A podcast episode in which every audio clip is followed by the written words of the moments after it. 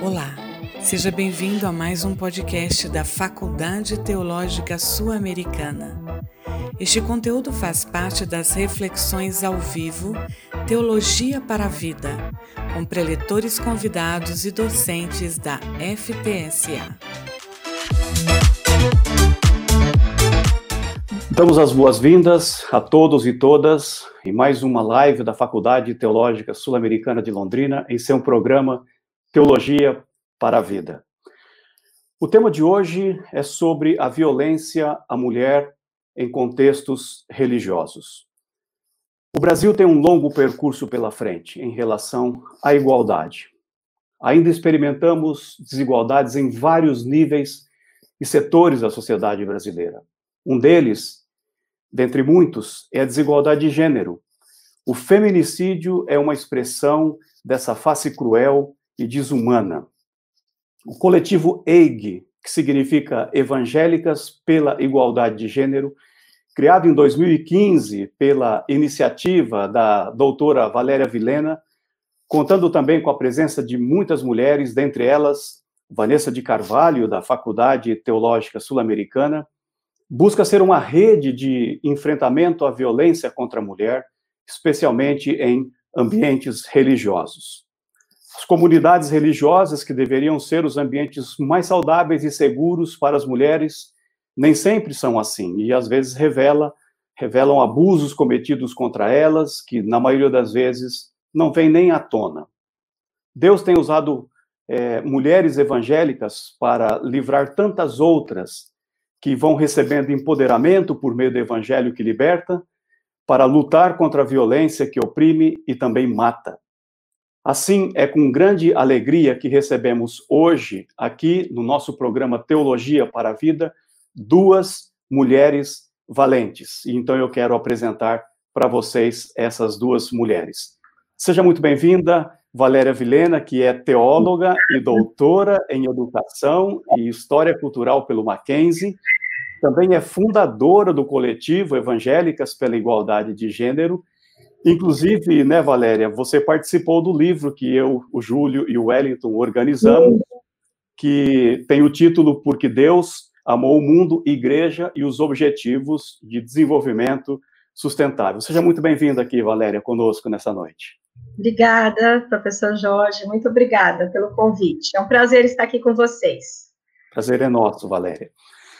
Também seja muito bem-vinda a nossa querida Vanessa de Carvalho, graduada em teologia pela Faculdade Teológica Sul-Americana. Ela tem muita experiência em terapia comunitária, onde estudou na Espanha. É, também participou do livro que eu acabei de mencionar conosco, sendo coautora junto com Antônio Carlos Barro, em um capítulo. Ela é, coordena o EIG aqui na cidade de Londrina e também está cursando doutorado em teologia pela PUC Paraná.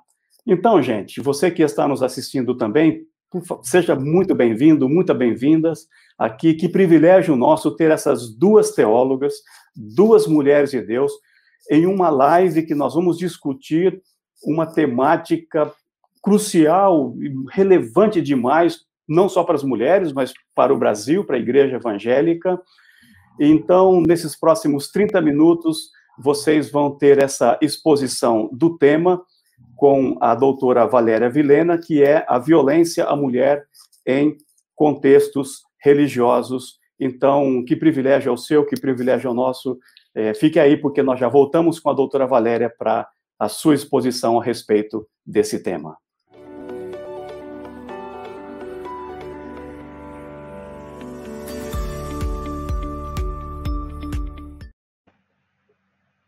Boa noite a todas e todos e todes. É um prazer estar aqui com vocês. É, e pela, para a Faculdade Teológica Sul-Americana, um carinho, um afeto muito especial, porque a nossa companheira Vanessa, é, que é a coordenadora né, da EIG Paraná, é, é professora, então é um prazer. E eu estava lembrando, professora Vanessa, que o grupo de iniciação científica aí da, da faculdade, Mulher, Teologia e Sociedade, é, me procurou em 2019, acho que a, os alunos e as alunas estavam dentro de um projeto, né, sobre gênero, religião e violências, acho que em 2018, e eles estavam entrevistando teólogas, né, que fazem teologia pública, e, e aí me entrevistaram, e foi muito bacana, depois me mostraram o resultado, entre outras é, nomes estava Ivone Gebara, Odia Barros, a Silvia Regina, a Rosale, a Sueli Silva, a Ruth Salviano, né? Então, parabéns aí pela iniciativa, por este grupo de iniciação científica. Isso é, muito nos alegra, né? E a gente está percebendo aí o trabalho, então, acadêmico, sério, responsável da Faculdade Sul-Americana, Teológica Sul-Americana, né? Eu acho que a gente poderia até, antes de eu começar a minha exposição, né, tentando responder por que as violências contra as mulheres em contextos religiosos ainda existem, né? Como o professor Jorge já colocou, não deveriam, né, mais existir, mas ainda existe, né? Eu queria citar mais dois nomes de duas mulheres, até onde eu sei, mas se tiver alguém aí para me corrigir, que é a Cleusa Caldeira e a Lilian uh, Conceição da Silva, que são duas mulheres doutoras, teólogas negras também aqui no Brasil. Grande abraço a todas vocês, mulheres citadas aqui hoje. Bom, porque as violências contra as mulheres em contextos religiosos ainda persistem, né? Ainda são reproduzidos, né? Eu procurei organizar minha fala de maneira que ao mesmo tempo que eu vou fornecendo assim um breve aporte histórico, né, para vocês, para a gente poder dialogar melhor aí no segundo bloco. É, então, além de um breve aporte histórico, apresentar também as estruturas para a gente tentar é, responder o porquê ainda as violências contra as mulheres persistem como um fenômeno social mundial, né? Então, não é só aqui no Brasil, né? Então, é, eu quero passar, uh, vou tecer aí, junto com vocês, esse aporte histórico, né? Apresentando, então, uma formação cultural patriarcal e racista, que traz consequências de muitas violências contra as mulheres, é, expondo, então, o patriarcado e o racismo como estruturas estruturantes, lembrando aí de Pierre Bourdieu, né, não descolada, não deslocada do sistema capitalista, ao contrário, né? Mas estruturas estruturantes desse sistema econômico que corroboram para a manutenção desse sistema de injustiça, de opressão e, consequentemente, de muitas violências de gênero. E gênero aqui também vamos lembrar, né, que estamos dentro dos estudos feministas, gênero aqui como um conceito, como um método de análise para nós dentro dos estudos feministas, não existe ideologia de gênero, né? Então, a gente está falando de método de análise dessas estruturas dadas, né? Então, estruturas econômicas, culturais e sociais, e também no campo teológico, tá? Então, a gente podia começar dizendo que as narrativas que compõem o Novo Testamento estão sobre o contexto do Império Romano, né? cuja cultura de dominação é imperial, patriarcal, né? E atravessa todos os níveis daqueles povos dominados pelo Império Romano. Então, desde a esfera familiar, social, política, e soma-se a esse patriarcado, né, greco-romano, né, do Império Romano, o patriarcado judeu, que é um patriarcado social religioso muito baseado num sistema de pureza e honra, né? É, a Elza Tames, uma teóloga feminista é, protestante, metodista, né? Ela apresenta esse sistema é, judaico patriarcal, né? Como um sistema binário, né? De, de uma cosmovisão binária, né? Entre pureza e impureza, honra e desonra, né? E é bom a gente já lembrar que desde então é, a, do Império Romano aí, a gente já tem que lembrar que agrupamentos de pessoas, por exemplo, os agrupamentos de homens já estavam dentro desse sistema de pureza e impureza no lado da pureza. E o agrupamento das mulheres, naturalmente, portanto, as mulheres, por serem mulheres, já estavam naturalmente postos no, no, na esfera, do, nesse sistema de pureza e impureza, da impureza, da pecadora, né, da fraqueza, né, da desonra, né, enquanto os homens da pureza, da honra, da fortaleza, né, da razão. Logo, o testamento cristão, né, ele é dado nesse contexto de múltiplos modelos de dominação. E quando vamos a estes textos, a essas narrativas, é preciso estar claro essas condições ideológicas de dominação nas quais esses textos, né, o, o testamento cristão é, especificamente, se origina. Então, estamos falando aqui não somente dos processos de redação, mas também de seleção e composição do cano bíblico, bem como a história da transmissão dessa tradição bíblica, né? Então, os pais da igreja, considerados guardiões da tradição, da doutrina, foram os primeiros representantes dessa tradição dos apóstolos, né? Tornaram-se conhecidos, né, foram conhecidos como os pais da igreja, né, quase donos e senhores da interpretação bíblica e primeiros intérpretes, né, intérpretes autorizados da igreja cristã nos primeiros séculos. Isso, essa informação quem nos dá muito bem é o texto uh, Lendo as Escrituras com os Pais da Igreja de Christopher Hall. E esses pais da igreja têm todo um desenvolvimento e sistematização de uma teologia é, patriarcal de desprezo às mulheres, né? Então, no período da patrística, né, a interpretação da Bíblia, ela deixou de ser a principal tarefa da igreja para tornar-se uma comunicadora de doutrinas, de dogmas. Essa informação que nos dá é o professor aí da casa, Júlio Sabatiero. Ele diz assim, abre aspas, a Bíblia, enquanto palavra revelada, estava submetida às formulações doutrinárias da igreja, o que caracterizou a interpretação bíblica patrística medieval. Então, nesse período, a mulher era vista como um ser duvidoso, maligno, né? Então, uma interpretação ideológica de, ideológica de demonização das mulheres, né?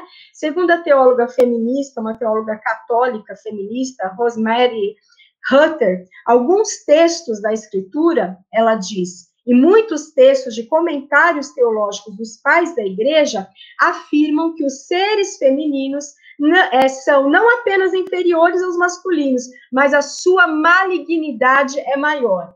Olha aí de novo esse sistema né, de pureza e impureza dado também nesse processo de interpretação do, do, dos textos sagrados. Esta interpretação excludente das mulheres, ela foi decisiva por muito tempo na teologia. Eu acho que a gente pode dizer que atravessou séculos e nos alcançou, né? Nem vamos citar aqui Agostinho, eu trabalhei um pouco nele no meu doutoramento, né? É, Para Agostinho, as mulheres são sempre filhas de Evas, né? Uh, e ele desenvolve toda a questão do pecado original transmitido pelo ato sexual, que está é, no corpo da mulher, né? Então, para Agostinho, a, a, mulher é imagem de Deus somente se estiver unida a um homem, né?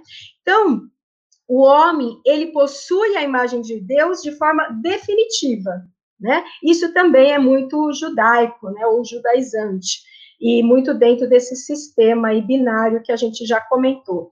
Então, essa ideologia da malignidade da mulher vai afastá-la das funções eclesiásticas, né, das discussões que estavam em curso desde os primeiros séculos, especialmente em torno das comunidades joaninas, né, que são as comunidades que se formaram em torno, né, do que a tradição cristã considerou os textos do apóstolo João, né.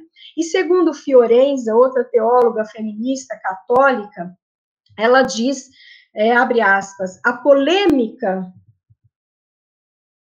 é, a polêmica dos autores patrísticos contra a liderança e o ofício eclesial de mulheres na igreja resultou na categoria de heresia.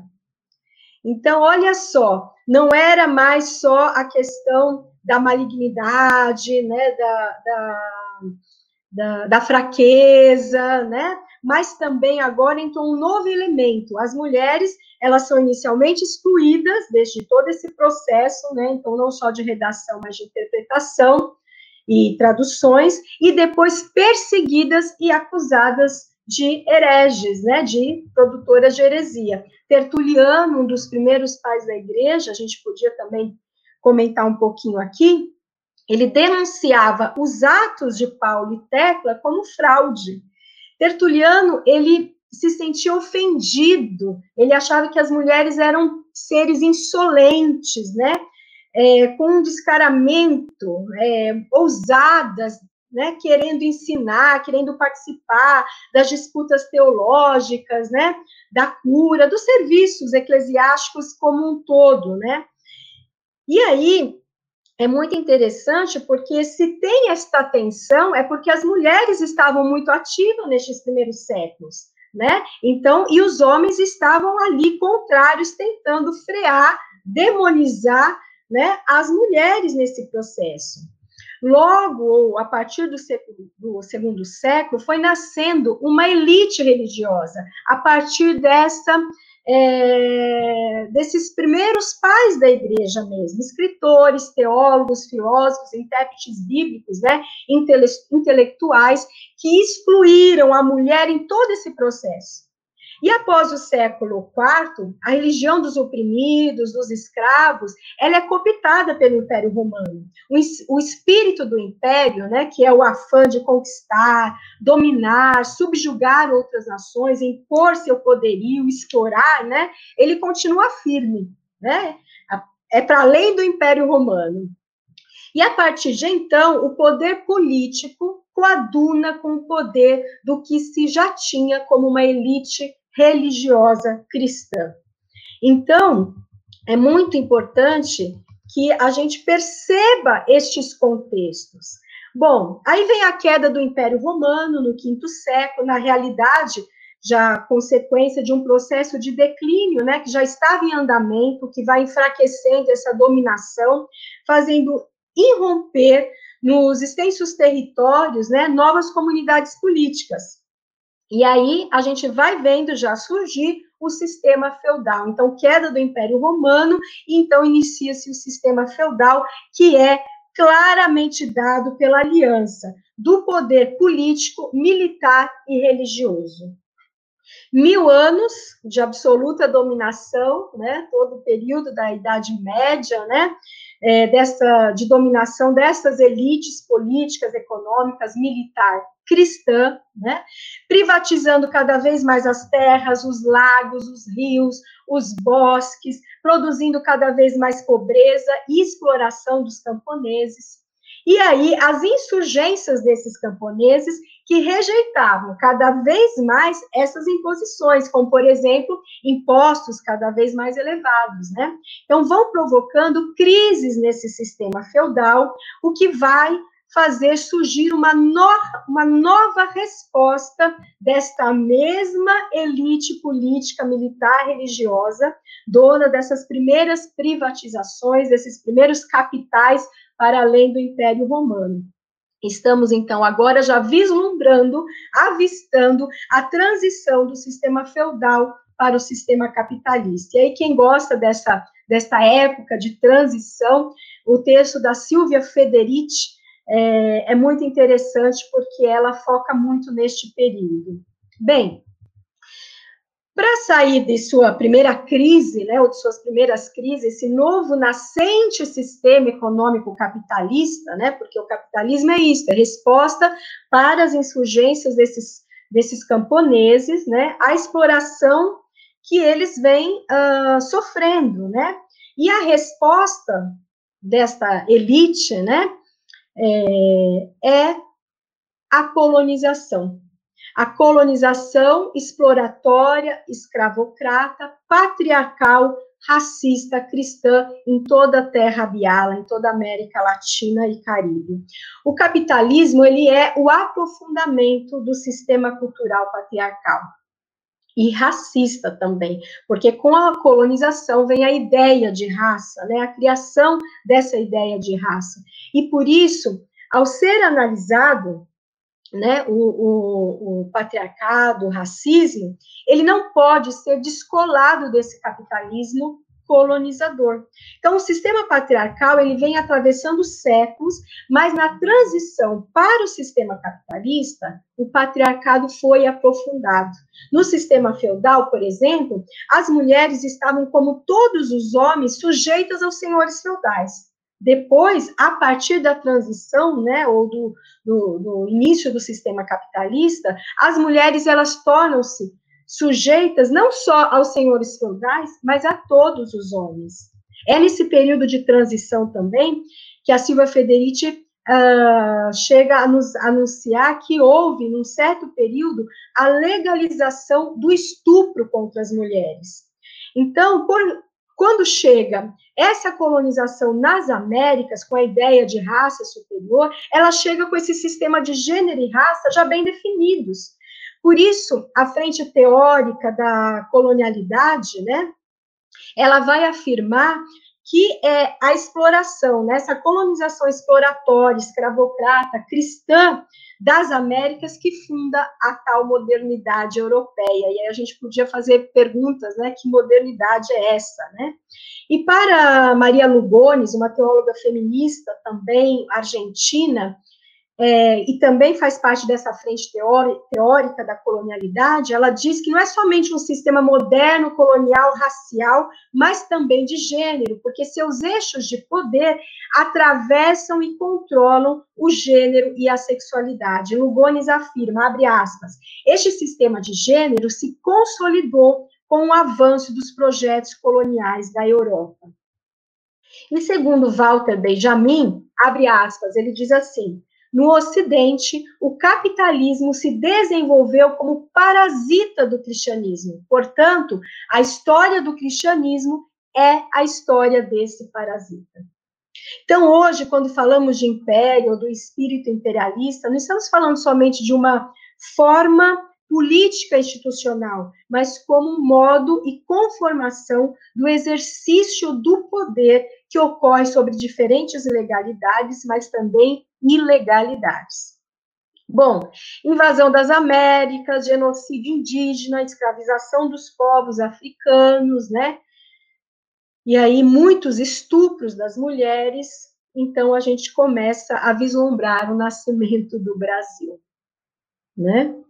Então, quando a gente pergunta lá no início, né, por que as violências contra as mulheres, esse fenômeno social mundial persiste, insiste e é reproduzido também dentro das nossas igrejas, a gente nunca conversa a partir de questões individuais. Ah, ele é muito nervoso, ah, ele é agressivo, ah, ele perde a calma com facilidade. Não, a gente vai para as questões estruturais, né? Estruturais e estruturantes de todo um sistema que mata as mulheres.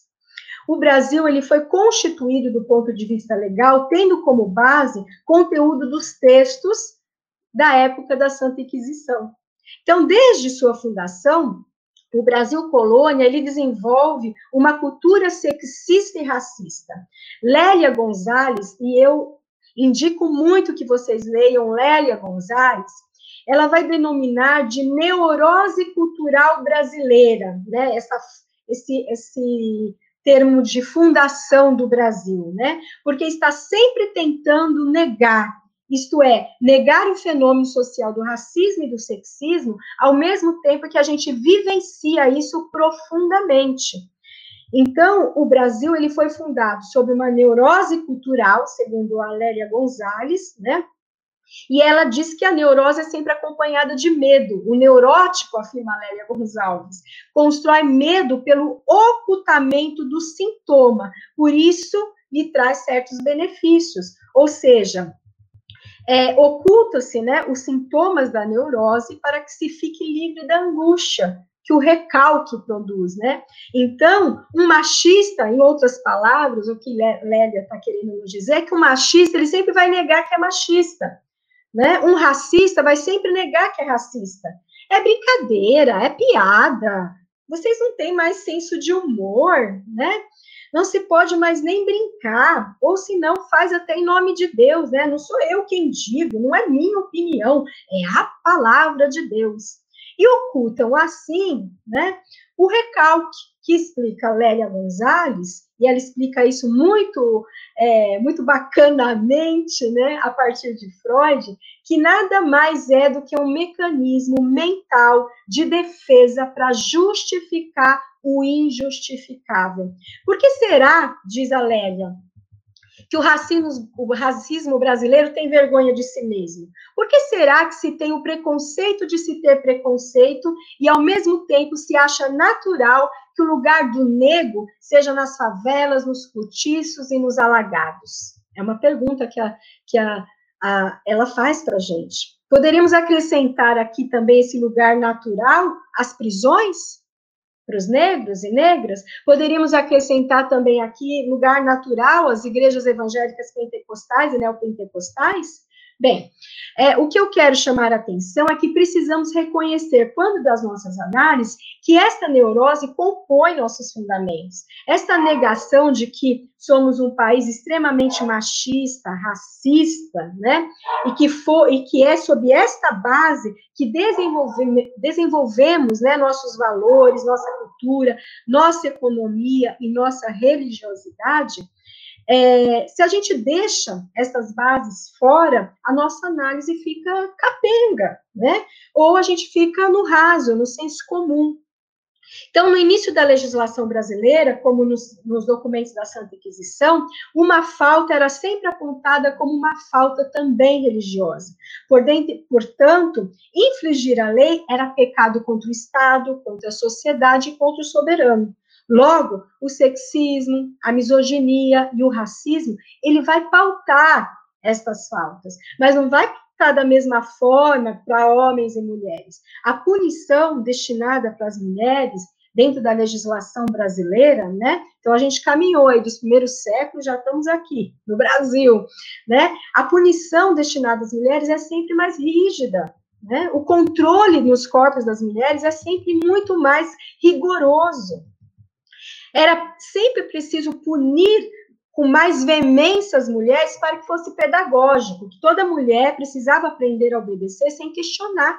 Por isso, a aplicação do castigo necessitava ser exemplar, né, pedagógico e sem questionamentos, uma vez que a ela não era dado direito de fala, porque quem decidia sobre a vida da mulher era o pai ou o marido. Olha como é, não só a teologia, mas a sociedade brasileira, devido a essa colonização exploratória, escravocrata, é, patriarcal, racista, cristã, adquiriu desse patriarcado é, judaico-cristão.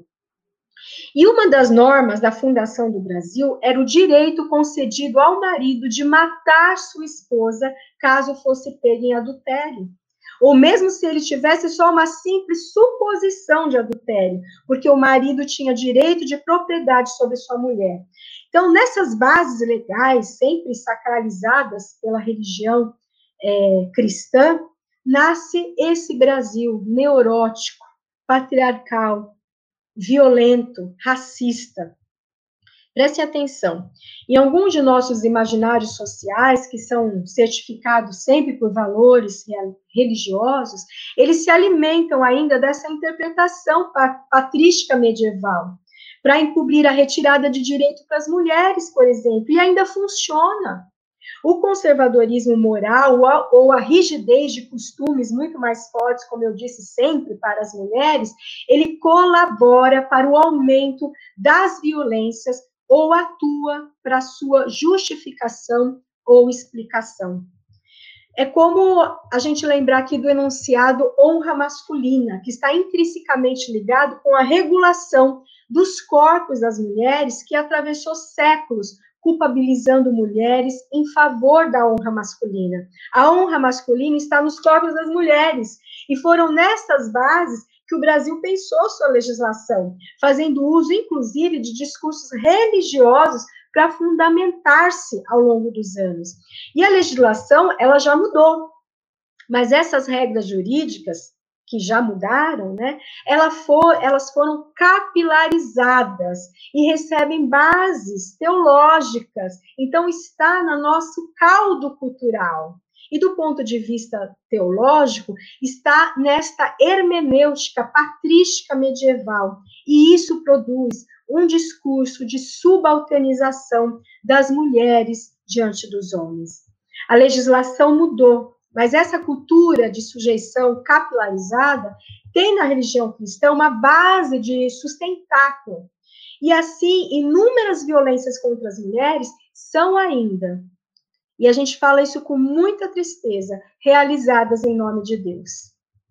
Então, sentir-se intimidado ou até sentir-se desobedecido é fala comum entre uh, homens autores de agressões e de crimes, né, de feminicídio. Então, não aceitar o fim do relacionamento dado por, pela mulher é uma das maiores motivações de feminicídio. Vocês sabiam disso?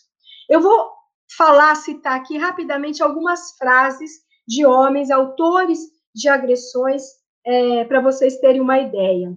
Bem recentes, tá?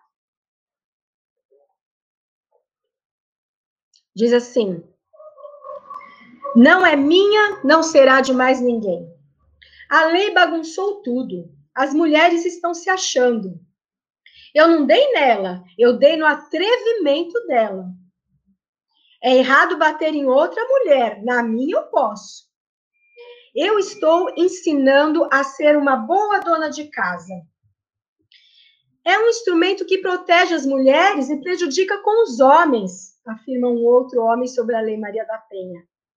Eu não podia imaginar que ela não tem o direito, que ela tem o direito de recusar sexo. Essas frases que eu disse agora para vocês são fragmentos de depoimentos que eu retirei em 2006 de uma audiência com a juíza da vara de violência doméstica e familiar contra a mulher aqui no estado de São Paulo. Nesses depoimentos haviam havia arquitetos, operador de máquinas, é, gerente de vendas, homens entre 30 e 45 anos. É neste sentido, portanto, que esse uso da honra masculina, né, como um exemplo de como algo que se pensava estar obsoleto, continua a se materializar por século contra as mulheres e, e atravessa até os dias de hoje, e se não justifica mais devido à legislação, acaba explicando o motivo de muitos feminicídios. E é a misoginia, a gente tem que prestar atenção nisso, é a misoginia atualizada e repetida em pleno século XXI, muito parecido nos primeiros, dos primeiros séculos. São enunciados que formam discursos em nossa cultura patriarcal que é opressora. Aliás, é preciso considerar o feminicídio como forma extrema de misoginia, ou seja, ódio e repulsa às mulheres ou contra tudo que seja ligado ao feminino é feminicídio. Então, é, agressões físicas, psicológicas, é, abuso, assédio sexual, estupro, escravização, né, escravidão sexual, tortura, mutilação genital, negação de alimentos, maternidade compulsória, espancamentos, entre outras formas né, de violências que gerem a morte da mulher física, emocional, psicológica, devem se configurar dentro de um feminicídio. Sem essa base cultural, misógina, sexista, racista, né? Em tempos de guerra, por exemplo, estupros não se tornariam armas de guerra, gente. Sexo não seria trocado por um pedaço de pão. Aqui no norte eu trabalhei com mulheres, né, que as próprias mães deixavam suas meninas nas barcas em troca de um litro de óleo. Meninas. Ou mulher não seria utilizada como objeto de recriação para soldados. Mas a gente não pode se enganar, não, viu? No Brasil, aqui, em plena paz, sem guerra, né? No ano de 2018, foram registrados 180 estupros por dia. É o maior número desde 2009, equivale a 66 mil casos só neste ano de, de 2018. Destes 66 mil casos, 82% dos casos de estupro, as vítimas são meninas e mulheres, e 54% destas vítimas são meninas de até 13 anos. Eu vou repetir. meninas de até 13 anos. 76% das vítimas, diz esta pesquisa, conhece o seu agressor. Bom, eu disse que as leis mudaram, né? Em 88 vem a Constituição Federal, né, conhecida como Constituição Cidadã, né? que estabeleceu em seu texto a igualdade de direitos e deveres entre homens e mulheres, em todas as esferas, inclusive no casamento, e a partir da Constituição, o homem deixa de ser o chefe da família, tendo a mulher o mesmo poder de decisão. Isso é constitucional. No ano de 2000, então, 88, aí vem ano de 2005. O adultério deixa de ser considerado um crime no Brasil pela Lei 8.106.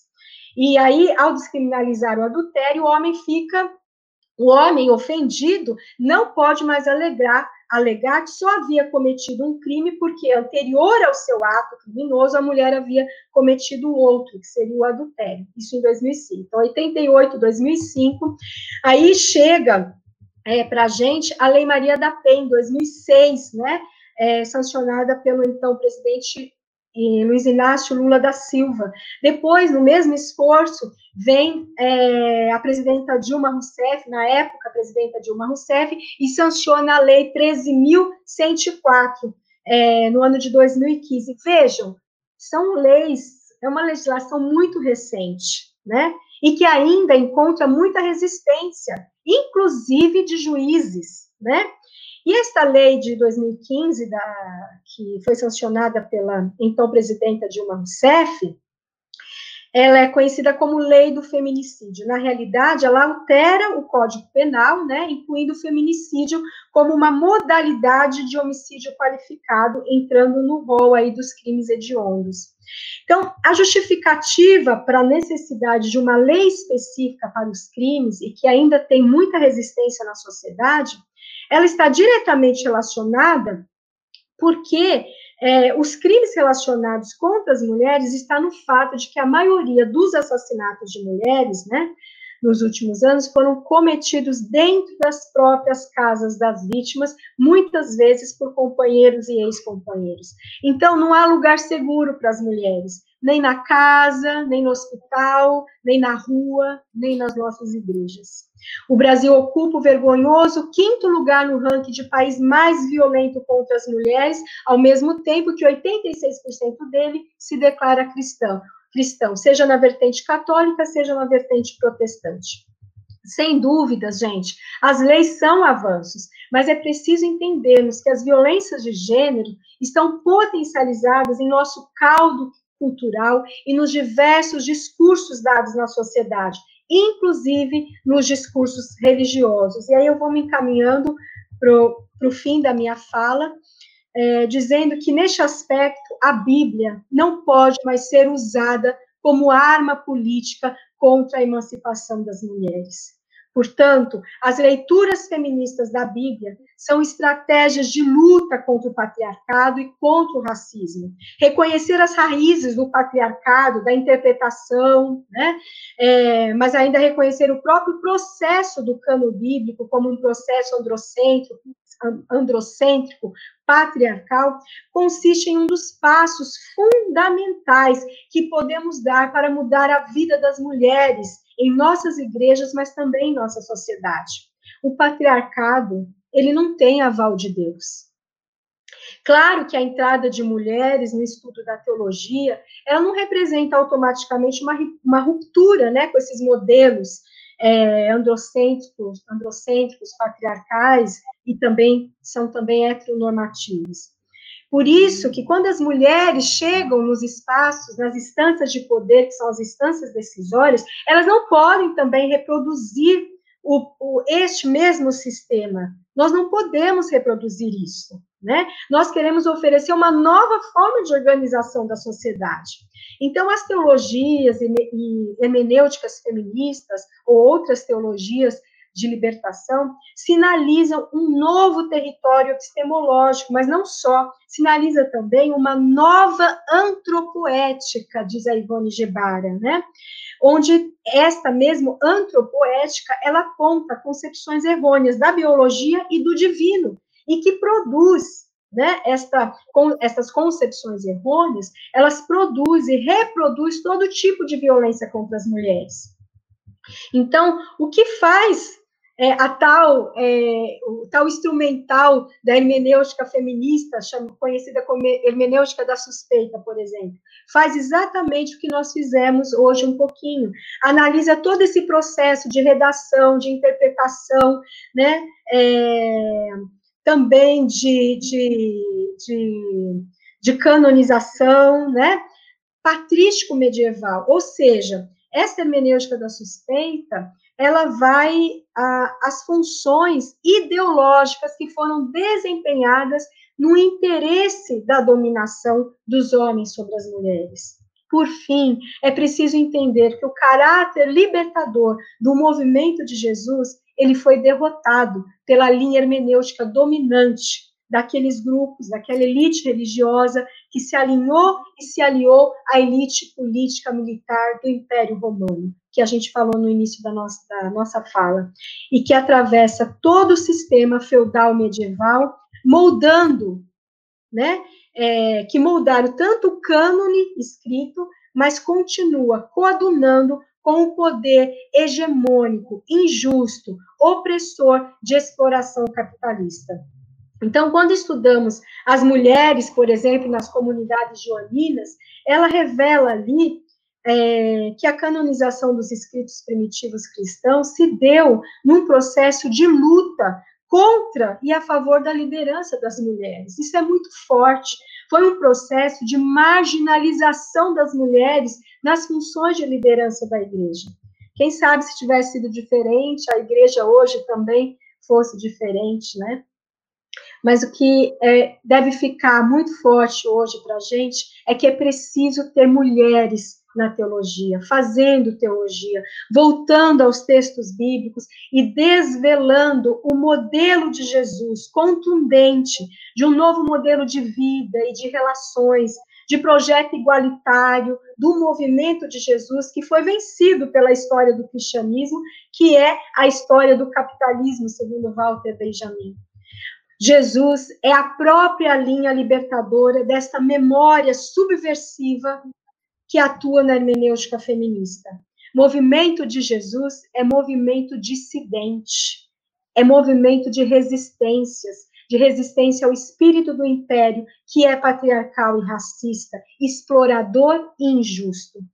Fora do movimento de Jesus, desse Jesus marginalizado, periférico, pobre, negro, que foi traído, julgado arbitrariamente, condenado e morto, é distorção e não pode ser admitido como palavra autêntica de Deus.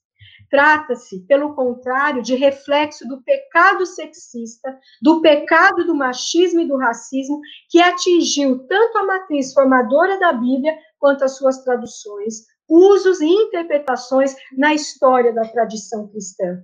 Por isso, está com as mulheres a força crítica da mudança, da transformação. E isto passa em afirmar nos critérios hermenêuticos de homens e mulheres que há humanidade plena na vida das mulheres, dos povos indígenas, dos negros, das pessoas LGBTQI+. Que a rua divina possa nos inspirar nos motivar para essa transformação que eu quero fazer parte. E você? Muito obrigada, professor Jorge, professora Vanessa, pela oportunidade. Muito obrigado, Valéria, por sua exposição. É...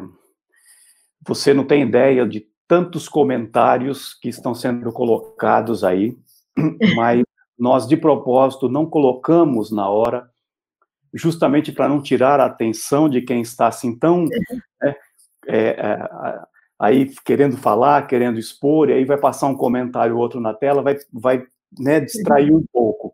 Mas tem muita gente participando, eu gostaria que você soubesse disso, muitas Muito mulheres. Bom. Muitas Muito mulheres. Obrigada, mulheres. É, muitas mulheres participando, dando parabéns, dizendo o quanto você é querida, o quanto você é importante. Então, depois depois você entra lá no nosso próprio Facebook, aí você pode acompanhar os comentários e, e, e, interagir com essas pessoas ali também, tá bom? Então, por isso é que nós não colocamos agora. Nós agradecemos muito, viu, a sua participação conosco. Nós vamos trazer também aqui agora a Vanessa Carvalho, como eu já apresentei no começo, nossa querida professora aqui na Faculdade Teológica Sul-Americana, e ela vai fazer algumas interações com você, você com ela. Eu vou também dar uma participadinha aqui no, numa vez ou outra. E então a gente é, tem muita alegria também de ter aqui você, Vanessa, conosco. Então a gente já volta com você, Vanessa. Fique aí para ter esse momento de interação agora com a Valéria. E logo depois desse momento, uh, vocês podem deixar suas perguntas aí para elas, para todos nós que aqui estamos, porque nós vamos ter um terceiro momento que é a interação com você. Você não veio aqui apenas para assistir, você veio também para participar. E vai deixando a sua pergunta aí, que na medida do possível, a gente depois, no segundo, terceiro momento, depois desse dessa interação, a gente vai colocar você aqui também conosco, tá bom? Então, fique aí que a gente já vai ter essa interação bacana com essas mulheres maravilhosas que estão conosco.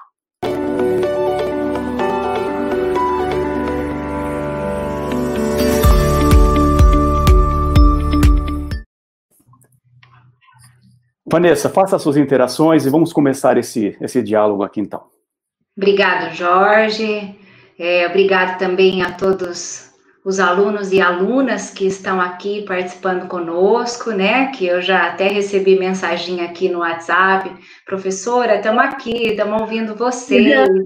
É, parabéns pela fala da Valéria, que foi muito pedagógica e uma fala muito importante. É, eu quero ressaltar, né, na fala da Valéria, toda essa construção histórica, essa aula dessa construção histórica é, da origem das violências que ela trouxe para nós, né, das violências estruturantes, estruturais, é, e que chegou até nós, então, é, brasileiros e brasileiras e mulheres, né, e mulheres cristãs, religiosas, evangélicas, já recortando tudo isso.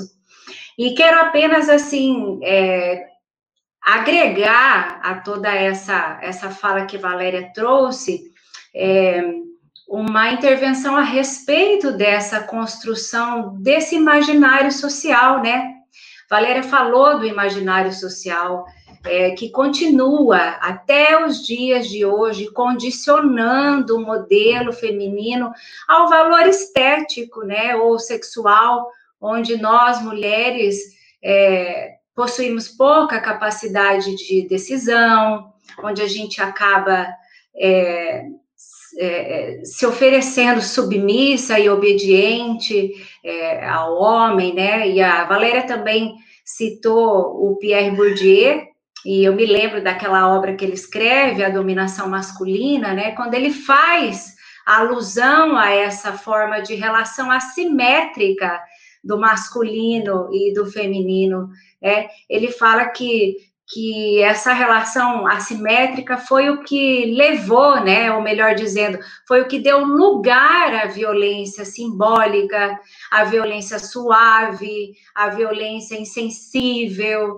às violências invisíveis e às suas próprias vítimas, que somos nós, né? É, e que essas violências invisíveis, insensíveis, suaves, é, elas estão aí perdurando durante séculos. E se a gente vai para as escrituras, nós, enquanto teólogas, mulheres, a gente. É um dos textos que nos chama muita atenção, né, veterotestamentário, que é o texto de Juízes 19, do Levita e a morte da, da sua concubina, é, que é um dos textos mais horríveis e escabrosos da escritura, né, aquela narrativa histórica de uma mulher que eu costumo dizer é, é, para os nossos alunos e alunas que aquela mulher teve o próprio corpo crucificado pela violência, né? E, e, esse exemplo serviu muita, esse exemplo bíblico serviu durante séculos, gente, para legitimar o abuso contra as mulheres no ambiente familiar. E aí a gente vê que relatos como este descreve essa problemática que continua se repetindo até hoje, né? Nos contextos patriarcais de guerra, como a Valéria falou, onde a casa é aquele lugar assignado para a mulher, onde ela tem que per permanecer o maior tempo da sua vida submetida é, ao impacto da violência, onde o homem é o dono do lar, é o único que tem autoridade é, de decidir. Né? Então, eu acho que é, a questão do imaginário social é algo que precisa realmente ser discutido de maneira profunda nas academias teológicas, para que a gente possa ter uma compreensão honesta sobre as origens das violências, né? Porque senão a nossa tendência é, é engessar, engessar, por exemplo, o perfil de um violentador. É, a gente sempre luta contra essa esse engessamento do perfil do violentador é uma das discussões que nós temos enquanto coletivos, é, ativistas dos direitos das mulheres, que enfrentamos as violências contra as mulheres, é, de que não existe um perfil de um homem violentador, porque as violências elas são estruturais, elas são históricas, né? E elas estão é, encalacradas no nosso imaginário social. Eu gosto muito é, é, é do Castoria, diz que ele é um psicanalista grego, é, filósofo é, e sociólogo, que quando ele desenvolve o conceito do imaginário social, Valéria já deve ter estudado sobre o Cornélio Castorias, ele fala, né, que esse conjunto de figuras, de formas, de imagem que vai construindo de forma espontânea no nosso inconsciente, é, vai dando um sentido comum e tão natural é, para os nossos comportamentos é, que o ser humano é, acaba é, é, vivenciando e atribuindo a, a, violência dentro de casa, dentro da igreja e fora dela, como algo muito normal, como algo naturalizante. Então, o quão difícil é para nós, né, pensar, por exemplo, nesse conceito de imaginário social proposto pelo Castoríades, é, é, e olhar para o nosso é, imaginário social e saber que a gente precisa, dentro das nossas comunidades de fé, dar esse primeiro passo e desconstruir, né? Tem que começar em nós, mulheres e homens, pastores, pastoras, teólogos é, e teólogas, toda essa desconstrução desse imaginário. não sei como é que nós estamos de tempo, Jorge, se você já gostaria de passar para as interações, ou se eu poderia. Não, nós temos, nós temos um pouco de tempo ainda aqui, é, Vanessa. A ideia é exatamente essa, de poder interagir com a Valéria, a Valéria, a Valéria conosco e pergunta. Uhum aprofundamento de uma outra questão, então pode ficar à vontade. Legal. Então, acho que a gente continua, né, Valéria, falando sobre isso, é, e, e, olhando um pouco para a Bíblia, né, que é um, um livro que, que transmite aí, através das suas narrativas, várias modalidades de violência. A, gente, a Valéria iniciou a fala dela é, e eu agradeço é, o carinho de ter lembrado, né, do nosso primeiro contato, primeiro contato dos nossos alunos e alunas com você, através do nosso grupo de pesquisa, do nosso projeto de iniciação científica. E, e eu me lembro que quando os nossos alunos, o Gustavo e a, e a Carmen, que foi quem foram os que entrevistaram a Valéria, Logo após a entrevista, eles me procuraram e ficaram surpresos, porque eles diziam: Meu Deus, é, quanta coisa que a gente não sabe e que a gente precisa compreender a respeito das violências contra as mulheres e quantas mulheres está, evangélicas estão lutando, né, para que essas violências é, sejam extintas e, é, dentro das nossas comunidades de fé.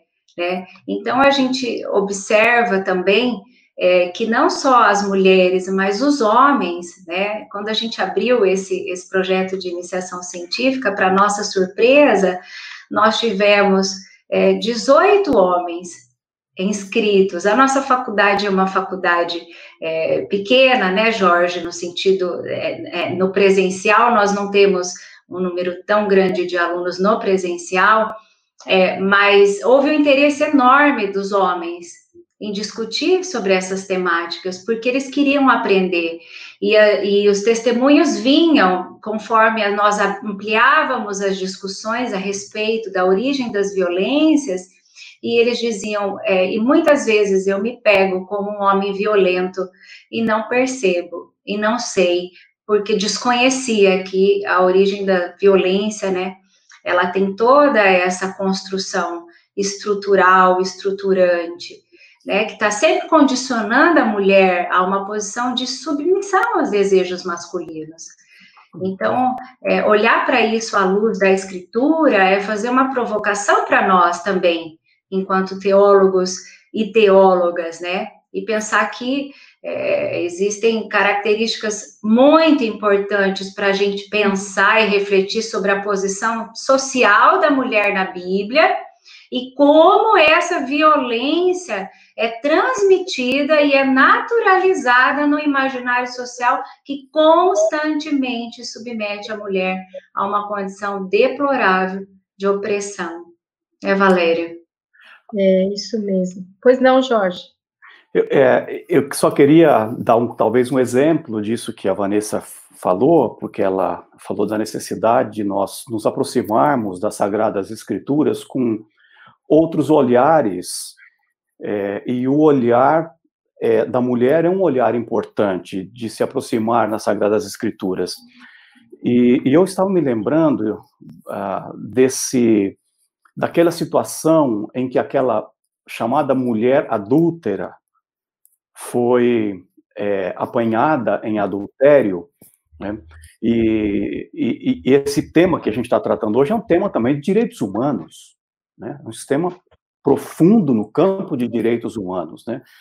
E, e, às vezes a gente se esquece, ou pelo tipo de ótica, de você citou questão de hermenêutica, falou da hermenêutica da suspeita, muitas vezes é, é, nós temos um, um, olhar, uma ótica que não permite ver certas coisas. Esse texto é, é muito interessante nessa perspectiva, porque quando estes homens, e a gente está falando de violência à mulher no contexto religioso, estes homens trazem essa, essa mulher, e esses não eram homens qualquer, eles eram os maiorais da religião.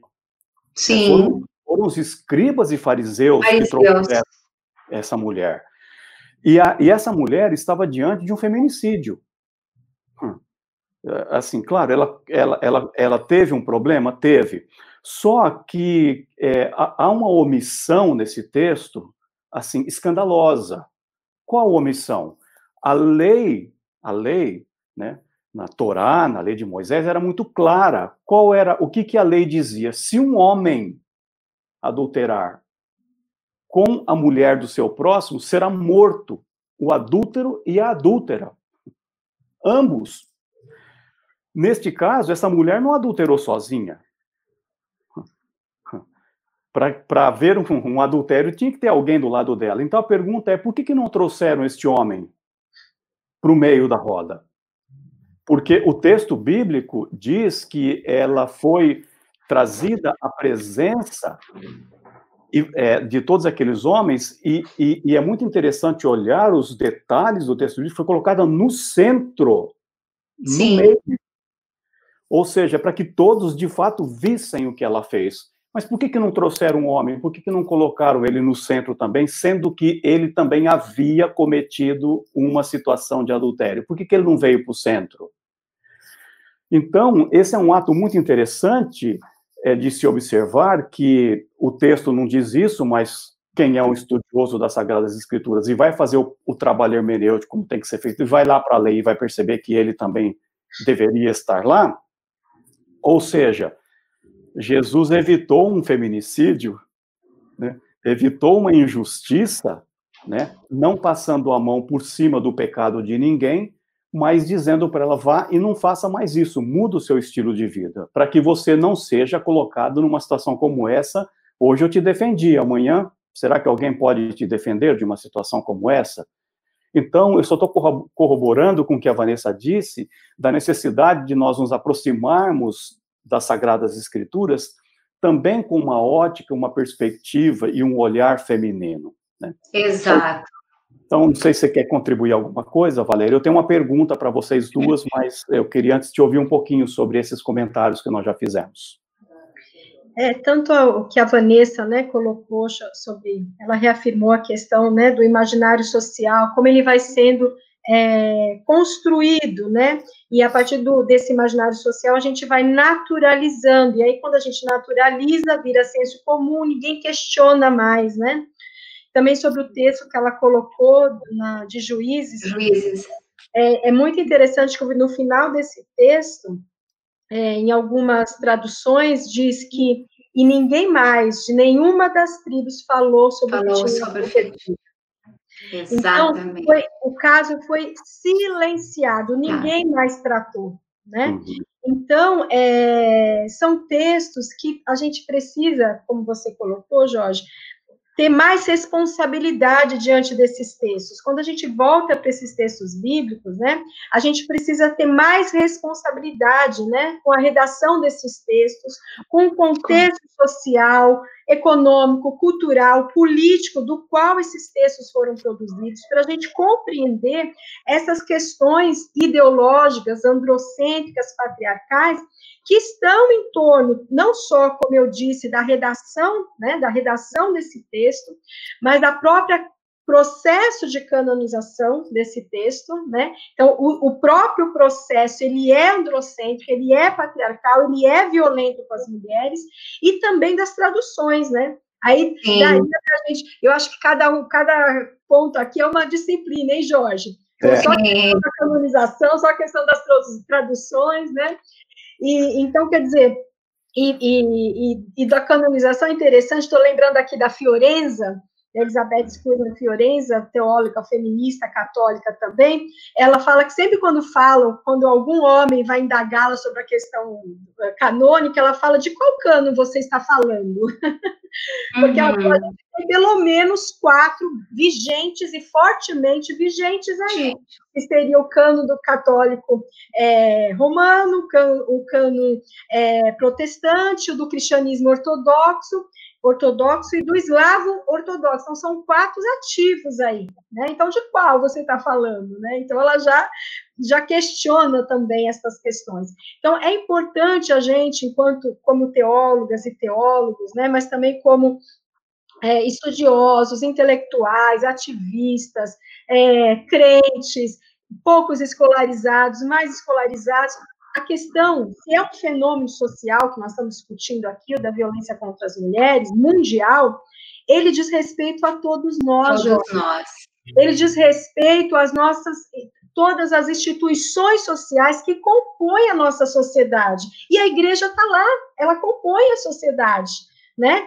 Então, é um tema que a gente precisa dialogar mais, a gente precisa trazer para dentro da igreja, nos aconselhamentos bíblicos, na uhum. escola dominical, nas pregações, enfim, a gente precisa trazer para dentro. A igreja precisa fazer parcerias com coletivos, com a, a, a, as, as, frentes de, de enfrentamento, né, as redes de enfrentamentos, né, o pastor, a pastora, ela precisa saber o que fazer, né, é, quando uma mulher chega e, e ela precisa ouvir essa, essa mulher, né? O que fazer, como atender, como acolher.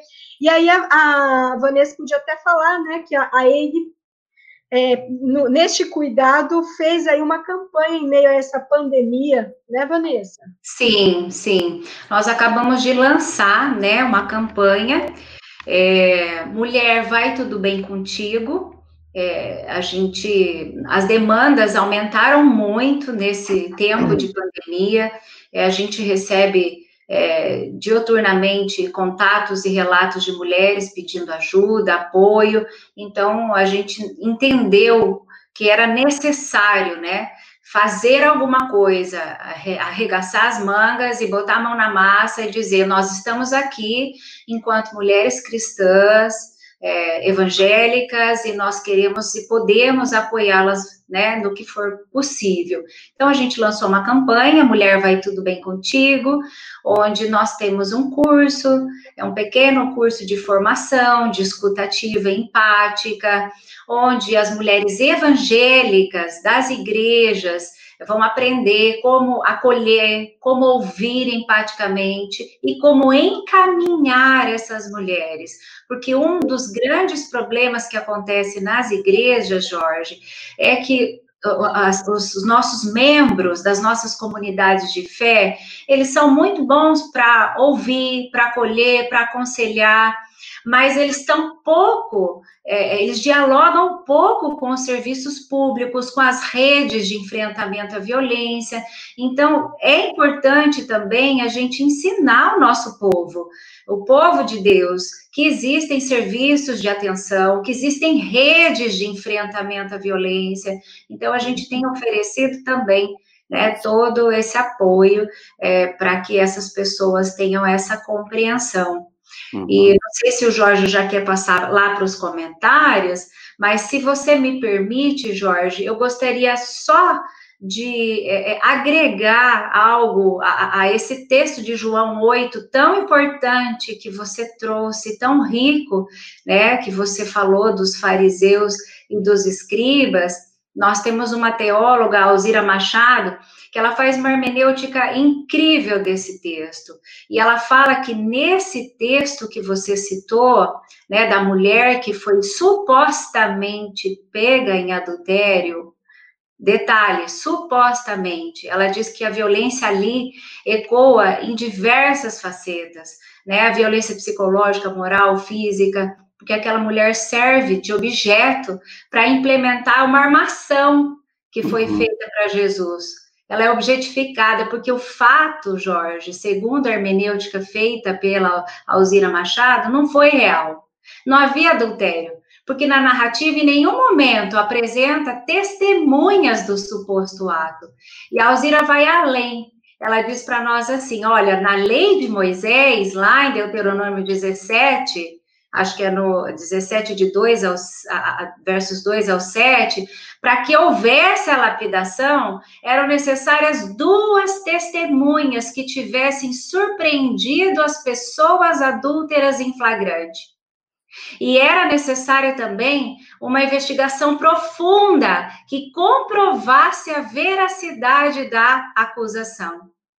Então, quando se condena à morte por lapidação, a responsabilidade do resultado do julgamento recai né, é, é, sobre as testemunhas, que serão as primeiras a atirar as pedras. E aí, a partir disso, a gente entende por que, que naquela cena todos vão embora. Porque ninguém testemunhou o adultério. O texto fornece pouquíssimas informações. Refere-se apenas a uma mulher sem nome, como tantas vezes acontece na Bíblia. Diz apenas que ela foi pega em adultério e diz também que era de madrugada. São somente essas informações que nós temos. Por isso, a importância da teologia com um olhar é, feminista, feminino, é, uma hermenêutica suspeitosa, como diz Elizabeth Schuster Fiorenza, para que a gente possa ir ao texto de maneira honesta, né, e poder trazer, enquanto homens e mulheres, teólogos e teólogas, é, uma, uma percepção real dos textos bíblicos a respeito das violências contra as mulheres. E esse tema é, que vocês tem como uma causa de vida, né? É, é, não é um tema fácil de ser tratado. Não só, não só no sentido é, acadêmico, etc., mas também no sentido pessoal, porque existem muitos perigos em trabalhar temas como esse. Perigos, às vezes, da própria vida. E quando Jesus tratou esse tema lá, Vanessa e Valéria, é, foi, na verdade, uma grande cilada para ele, porque em Roma não havia, em Roma, é, não havia pena de morte. E se Jesus tivesse feito o que os escribas e fariseus estavam fazendo, Roma vinha para cima dele, porque ele iria cair na cilada de pena de morte da qual, da qual é, é, é Roma não tinha. E a comunidade dos judeus era uma comunidade que, que tinha que estar debaixo da submissão de Roma. Mas Roma, para politicamente, aquela coisa do ajeito ali, deixava que os judeus tinham o seu próprio estilo de vida, suas próprias normas, mas eles tinham que seguir a norma de Roma. Se ele falasse apedreja, ele ia estar mal com Roma. Se ele falasse não apedreja, ele ia estar mal com os judeus. Era uma cilada. Ou seja, eu estou querendo dizer com isso que existem riscos é, que a gente corre quando a gente está defendendo causas. E uma causa tão nobre como essa que vocês estão defendendo. Antes de passar as perguntas, então, para o nosso pessoal que está aí, eu gostaria de que vocês falassem um pouquinho, se é que é possível falar, né? Como eu disse, é um tema às vezes difícil. Uh, o EIG existe já desde 2015, então vocês têm aí uma experiência, né? É, estão crescendo e vão crescer cada vez mais e a gente precisa desse movimento no Brasil. É possível é, se falar de uma certa predominância de um tipo de violência no contexto religioso à mulher é, na comunidade de fé? Existe algum tipo de violência que perpassa mais do que os outros nessa experiência de vocês?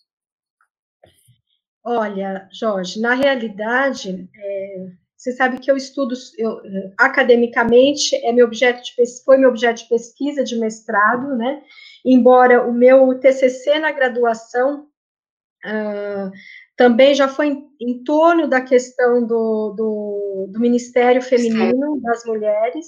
Depois do meu mestrado, eu faço especificamente sobre a questão das violências uh, domésticas entre mulheres evangélicas. E aí, o que nós observamos é que, na realidade, todas as violências são vistas, todas as violências que, que, que foram, é, pela Lei Maria da Penha, por exemplo. É, catalogadas, né? Isso, catalogadas, elas se dão na igreja. O que acontece é que nós observamos que existe violências que não está violências que não estão na lei catalogadas e que a gente observa. E que a gente observa. É, e que a gente, por exemplo, tem é, denominado e feito aí um trabalho político com algumas uh, mulheres de incluir na Lei Maria da Penha a questão da violência que a gente poderia chamar de violência espiritual. Espiritual.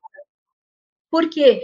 Porque muitos líderes religiosos fazem uso desse status religioso de liderança para assediar, para estuprar, para cometer violências. Né?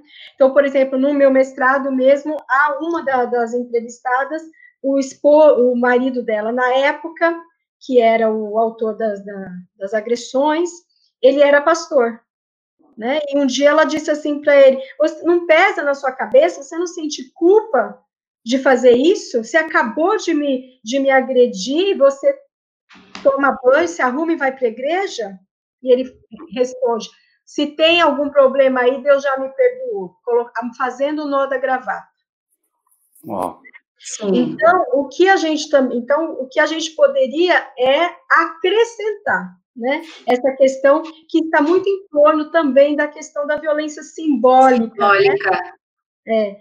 Então, é. eu acho que e, e, e, da questão que você comentou sobre que uh, o nosso ativismo nos deixa em risco e nos deixa mesmo, já nos deixou e, e nos deixa em risco muitas muitas, muitas vezes. Eu também acabei, você falando, eu lembrei que quando eu lancei, quando eu publiquei em livro o meu mestrado, Uma Igreja Sem Voz, no dia do, dos autógrafos, foi na Martins Fontes, aqui na Avenida Paulista, então se formou aquela filinha, né, aquela coisa que acontece, né, do, do, do, do lançamento de livro e tal, e aí ficou um senhor parado assim na minha frente, né, é, com meu livro na mão e eu fiquei olhando e cumprimentei, né? Oi, tudo bem, né? E ele ficou com o livro segurando o livro assim, né? E eu fiquei meio sem graça, não sabia o que, como reagir, né? É, eu falei, o senhor quer autógrafo? Ele falou, você sabe o que você fez? Aí, como ele era muito alto, eu já estava sentada, eu peguei e me levantei. Não fez muita diferença, né, com esse tamanho aqui. Mas eu falei, eu vou me levantar, eu vou olhar olho no olho, né? E, e aí eu disse, é, eu não entendi. Aí ele fez assim, você sabe onde você está se metendo? Eu falei, o senhor quer autógrafo ou o senhor não quer autógrafo? O senhor pode se retirar. E ele já tinha comprado o livro e entrado na fila, né? Aí ele viu que eu, eu falei, ó, né, é, que eu reagi assim de forma segura, e ele fez assim, eu sou da Igreja Universal, e começou a, a conversar e falar, e, e me, é, na realidade, ele começou tentando me, me, intimidar, mas na realidade, no final, ele queria me alertar no, no que eu estava me metendo, né, ele disse. É, então, é isso, é isso mesmo, Jorge, a gente está, isso é desde 2007, é, em, em, a defesa do meu doutorado foi em torno do, do ministério, do trabalho da esposa do fundador das Assembleias de Deus, Maria Frida Maria Strandberg, não foi diferente, até ameaça de morte, sempre em nome de Deus, viu? Hum. Eu também recebi, tive que me afastar das redes sociais. Então é isso, né, Vanessa? É, é todo tipo de violência. Todo é... tipo de violência, é. E assim, só para completar também essa, essa curiosidade, né, que o Jorge trouxe, eu acho que até enquanto pastor, enquanto homem, de saber se existe essa, é, algumas que são mais ou menos, é também importante a gente colocar sobre a questão do estupro, é, no casamento, é, porque pensa-se, a sociedade muitas vezes entende o estupro como você, a mulher, sendo violentada, estuprada por alguém é, desconhecido, por alguém fora do seu é, é, âmbito familiar. E nós temos um número bastante expressivo de mulheres evangélicas cristãs estupradas por seus companheiros, né? Entendam estupro, né, como uma violência que acontece quando a mulher não autoriza o ato sexual. Então, nós temos que ter isso muito claro também. Nós sempre recebemos relatos de mulheres é, e acompanhamos casos de mulheres casadas, cristãs, evangélicas, que são forçadas, são estupradas por seus maridos. Então, é, isso é algo que também nós precisamos ter em pauta como uma reflexão dentro das nossas comunidades, porque essas mulheres estão pedindo socorro e elas precisam de ajuda. Né? Se a gente for pensar nas implicações práticas e missiológicas é, da igreja, a gente precisa instruir essas mulheres a respeito, né, desses é, mecanismos até simbólicos que permite a sua condição, que essa condição da mulher seja submetida às violências de todas as ordens. E a gente precisa também ensinar os homens e as mulheres a, a superar essa estrutura tão machista, tão patriarcal, tão androcêntrica, hegemônica, racista. Acho que é por aí, né? Tá certo, tá bom. Bom, que, e que fique claro, né? Nós estamos aqui refletindo esse tema porque nós também queremos uma, uma igreja mais igualitária e queremos uma igreja mais humana, né? Modelada partir de Jesus. Então, nós vamos para o nosso terceiro momento. Acho que o nosso pessoal está querendo participar conosco. É, no momento de perguntas e respostas, então a gente já vai iniciar então essa terceira e última etapa da nossa live aqui.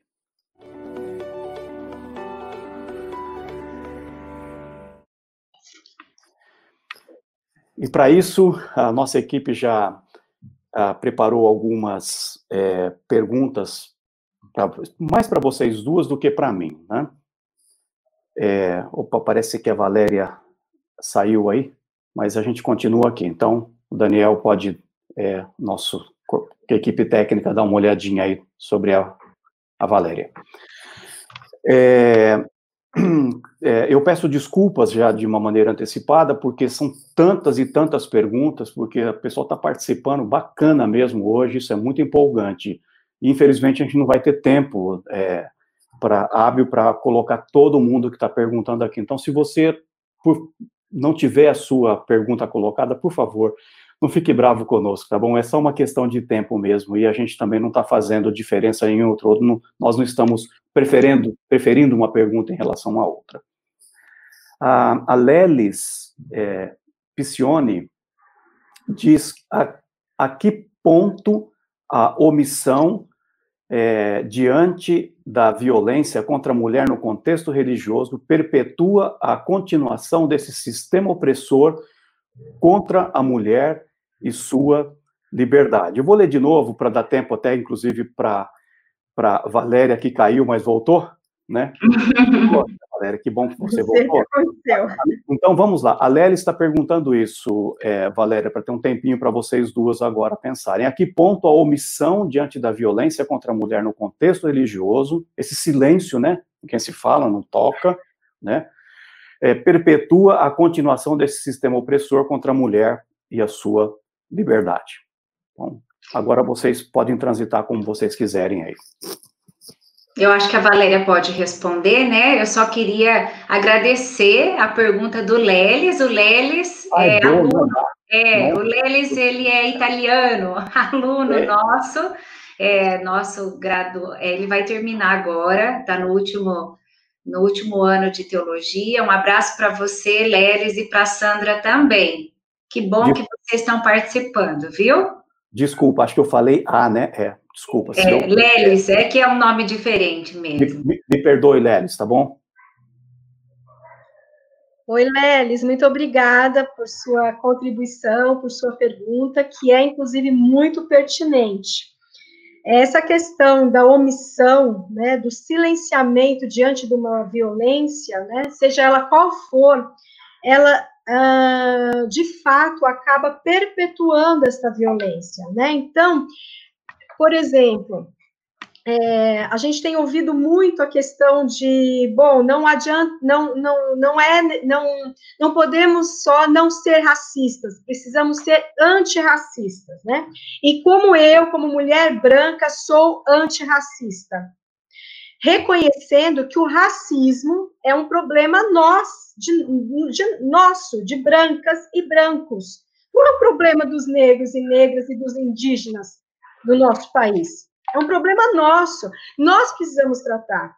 A mesma coisa, vocês, homens, precisam saber, precisam reconhecer, precisam denunciar, precisam falar mais, cada vez mais sobre isso, ou seja, sobre as violências perpetradas contra as mulheres aí por séculos. E aí, como a gente já disse, sem, sem dar nenhuma característica, nenhum perfil a esse agressor. Qualquer homem, cristão ou não, ateu, de esquerda, direita, enfim, qualquer homem, ele, dentro desse sistema, pode ser um autor de violências né? Então, é, a omissão, o silenciamento diante de uma violência é a mesma coisa de você estar violentando novamente essa vítima, né? Então, Sim. o seu silêncio vai estar violentando, porque você está silenciando a voz desta pessoa que já está em situação de violência. Então, os homens, em geral, precisam falar cada vez mais sobre machismo, sobre o patriarcado, a misoginia, o sexismo, porque assim como é, o racismo é problema de brancos, o machismo não é problema nosso. A gente sofre as consequências dele, assim como os negros sofrem as consequências do, do, do do racismo. Então, vocês precisam admitir, precisam conversar cada vez mais, vocês precisam parar com as piadas, né, é, em relação às violências, em relação às mulheres, vocês precisam, de fato, é, não mais silenciar as vozes das mulheres em situação de violência. É, não sei se vocês acompanharam esse caso do João de Deus, onde mais de 400 mulheres o denunciaram. E todas, todas, ele só chegou a violentar tantas mulheres por causa desse silenciamento, né? Então, das próprias vítimas, por medo, uma série de, de situações que a gente que trabalha com as mulheres em situação de violência, a gente já conhece, mas também de violências de quem trabalhava com eles, de quem presenciou, de quem sabia do que ele fazia. Então, é, eu acho que nós, principalmente quanto cristãos é, e cristãs, nós não podemos nos silenciar, ficar omissos, né? E, e compactuar com as violências contra as mulheres, seja ela qual for. Então, chegou uma piada em você, pare em mim, acabou. Eu não acho graça disso. Né? Eu não vou expor uma mulher, por exemplo. Né? Então, é, é, eu, eu vou te responder que até que ponto pode ser até a morte. Então, o silenciamento e a omissão pode, inclusive, levar esta mulher à, à morte. É, eu acho que também é importante, não sei se é, né? Vocês duas têm muito mais experiência do que eu nesse aspecto, né? É, é, esse enfrentamento, essa não omissão, não pode ser algo também irresponsável, né? Não pode ser algo sem discernimento, né? Porque é, muitas das situações de violência contra a mulher, né? Elas não vêm sozinhas, elas vêm com ameaças, né? É, elas vêm com, com situações de que a, o, o, agressor ele não só agride contra aquela mulher, ele vai agredir também contra um homem que vai trazer a sua reputação manchada. Então, aí a importância de saber o como fazer, né? trabalhar com os, os coletivos, trabalhar em parceria, é, a delegacia Sim. da mulher, é, todo esse processo, né? não é uma questão importante isso também, porque é muito perigoso isso de certa forma, sim, né? Sim, Jorge, é muito importante o que você está falando, porque é, é, exatamente a questão é, do racismo. Mais uma vez, né? Eu tenho que dizer isso porque nós brancos precisamos aprender com os movimentos negros como sermos antirracistas, porque eles sabem, eles sofrem isso. A mesma coisa é o que você falou, os homens precisam aprender com as mulheres, com, as mulheres. com os movimentos, com os coletivos, né, é, que trabalham, que atuam, né, porque nós, nós podemos dizer, nós sabemos, né, e claro, é, a gente tem todo uma, um protocolo aí de atuação, né, e para que ninguém, nenhuma vida fique exposta, né, fique uhum. em risco, né, nem o denunciante, nem a denunciante, né, então é muito importante que os homens se abram a, a, a ouvir, a ouvir. Né, a ouvir como se faz, né, a gente sabe, então vocês precisam aprender, se tá dispor, tá muito importante. Bom. a Isabel Lourenço está participando bastante aqui, eu tenho acompanhado. Isabel, quero, estou esperando o seu é, e-mail, o contato, para a gente conversar sobre aquele assunto que você mencionou aqui na, no chat, tá bom? A Isabel fala possivelmente de outro tipo de violência, né? Porque a violência não é só física, né? Viol... Existe também a violência da não ocupação de um espaço, né? E aqui ela Sim. vem ela vem com uma pergunta nesse aspecto. Gostaria de perguntar às professoras Valéria e Vanessa, enquanto mestras e teólogas, qual é a maior dificuldade nos espaços acadêmicos em ser mulher? Bom, olha, Isabel, é, eu acho que aí a gente precisa fazer um resgate pensando na, na, enquanto ciência, a teologia enquanto ciência, a gente faz um resgate histórico é, da teoria do sexo único, né? Onde é, o homem, ele é, é, a teoria do sexo único, ela vai dizer que o homem é o modelo perfeito de ser humano e a mulher é um homem que nasce invertido. Essa, eu não vou entrar em detalhes, mas depois, se vocês quiserem se aprofundar, vocês podem procurar é, esses, essas aproximações conceituais. A partir disso, então, né, é, no campo da ciência biológica, da ciência médica, é, começa a se estruturar a educação, a academia, os estudos médicos, os estudos biológicos, e a partir disso a gente vai observando que sempre no campo da ciência, é, a figura masculina é aquela que é douta do conhecimento. Né? Há, há, vários estudos é, que afirmam e que trazem para nós essa história, essa construção de que o homem é o douto do conhecimento.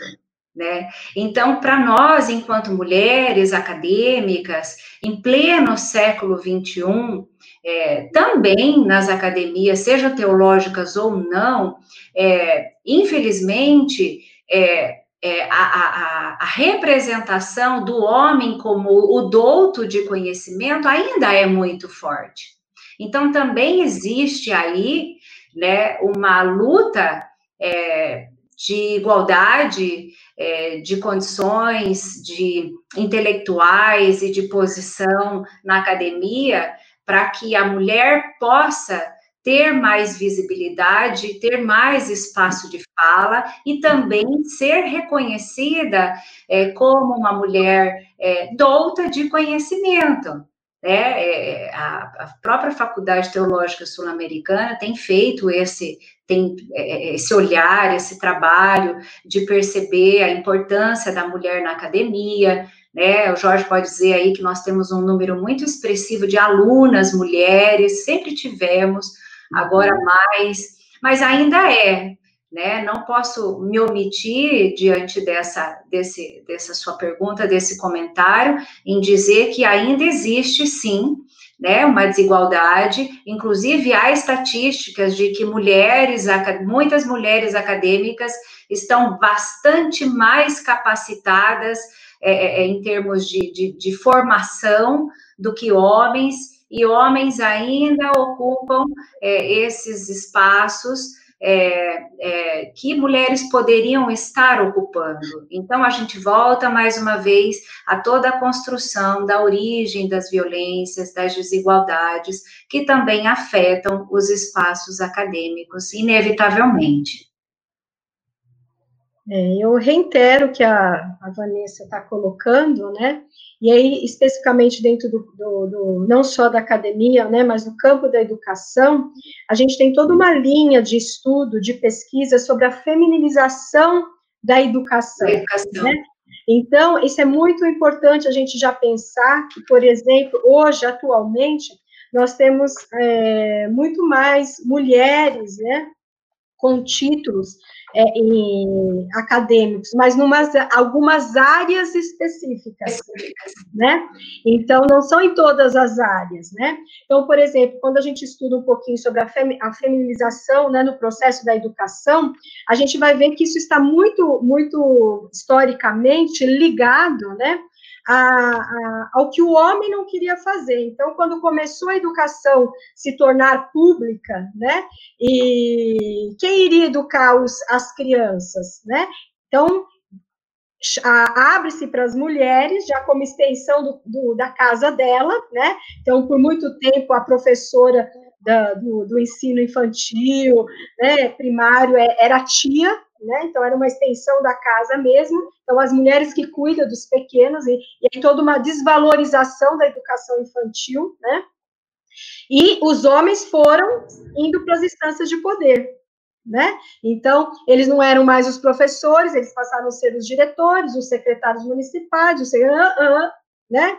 E, e os ministros da educação. E até hoje, né, por exemplo, a, a, a Vanessa comentou a questão de titularização, né? Eu quero reiterar aqui, viu, Jorge? Eu hum. fiz defesa do meu doutorado, viu? E eu tô, tenho pós-doutorado, terminando meu pós-doutorado, porque eu, te, eu defendi, né? E estou terminando o meu estágio de pós-doutoramento na Universidade Metodista de São Paulo. Hum. Então, quer dizer, é, é, toda essa questão, é, ela, é, ela, é, complexa, a gente precisava fazer muitas, muitas perguntas para elas. Mas aí, para tentar falar um pouquinho mais sobre a questão das mulheres na academia, especialmente no campo da teologia, né, é, a, ainda é um processo, ainda tem muita resistência. Vários programas é, de cursos de teologia em todo o Brasil, cursos de pós-graduação em ciências da religião, normalmente não tem mulher ou tem uma mulher. Na Universidade Metodista, por exemplo, no programa de pós-graduação em ciências da religião, nós temos uma professora. Né? Então, você vai lá na PUC Goiás, ah, às vezes é uma professora. Então, normalmente, ainda, a, a questão, a, o campo da teologia e até da ciência da religião é muito restrito para as mulheres, né? Então, e, e, e também para os estudos, por exemplo, outro dia eu estava dando uma pesquisada sobre os currículos da, dos seminários teológicos, das faculdades teológicas, né?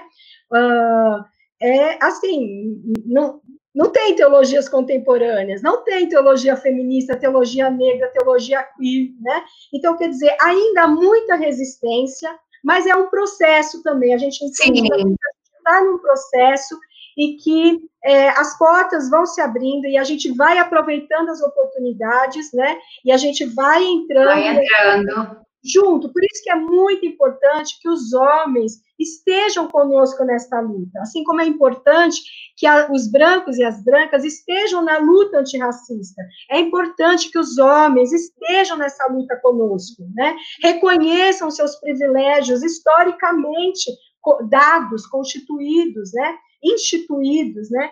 Então ainda há muita é, é, poucas é, lugares para as mulheres, mas a gente está, aos poucos, aí nas fissuras, a gente está entrando.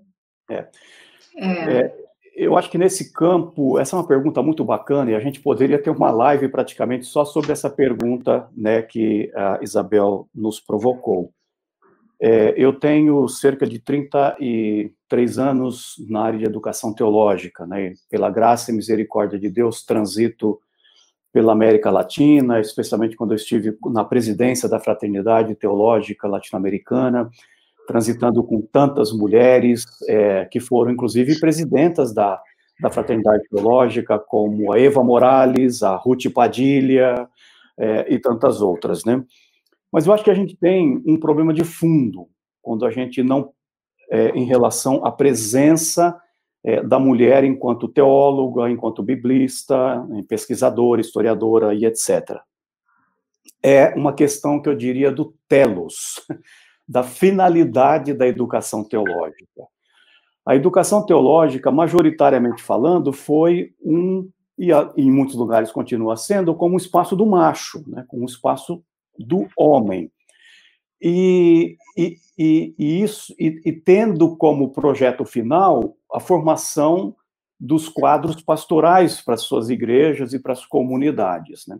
É, e missionários também, e missionárias. Aí a gente vê um pouco mais a presença das mulheres quando se fala de missionárias, né?